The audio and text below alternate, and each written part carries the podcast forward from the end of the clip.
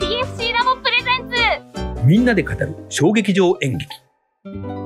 えー、11本目もあこれも京都の劇団ですね地点、はいえーノーライトということで、えーカート神奈川芸術劇場ホールということですが、えー三浦えーさんが、えー三浦元井さんはでい、すね。元井さんね基本の木と書くえーはい元井というあれですけど、えーこんなチラシなんですがこれはあの2012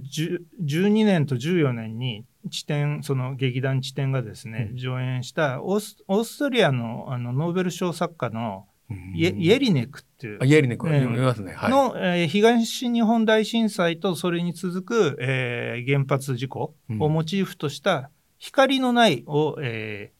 あー光のないってなんかー知ってる、うんノーライトだから光のないなんですけど、イエリネ君の光のないってなんか聞いたことあるえな、え、いやそれななんで知ったかっていうと僕も全然わ忘れてたんですけど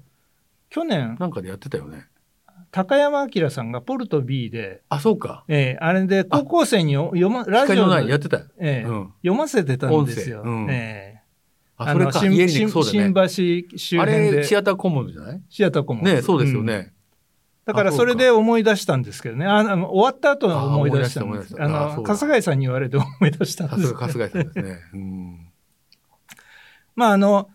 今だから過去にやったのは日本語版だったんですけど今回はドイツ語英語フランス語スペイン語ロシア語韓国語日本語の7カ国で上演するマルチリンガル版なんですよどちょっと意味わからない。これね、外国の俳優が出てるってこと。日本人何それドイツ語とか喋るんですか。喋るのはあ。ししかも すごいですね。しかも全然え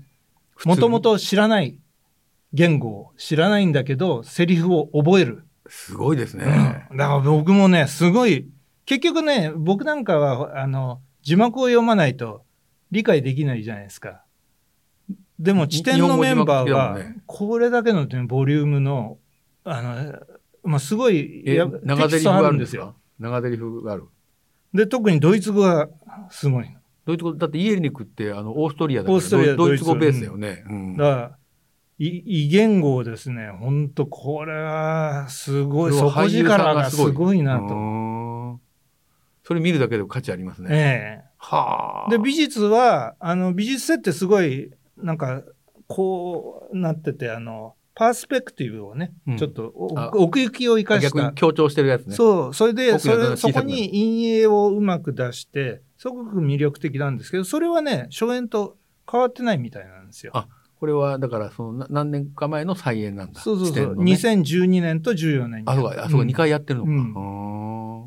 でもテキスト自体を理解するのはやっぱりすごい、まあ、イエリネクの原作自体が難しいから。わけがわからないですよね そう。あの、高山さんの方、ええ何を言ってるんだろう、この人はっていう感じでしたけどね。まあ、ということで、まあ、これまたこらあの今年のですね2月にまたイエリネク作品をですね地点がやるんであそうなんですねこれも、まあ、今度春日井さんと行くんですけどへえ。またうー苦闘するんじゃ ないかなと、あーええ思っております。という、えー京都のえー劇団のえー地点でえーございました。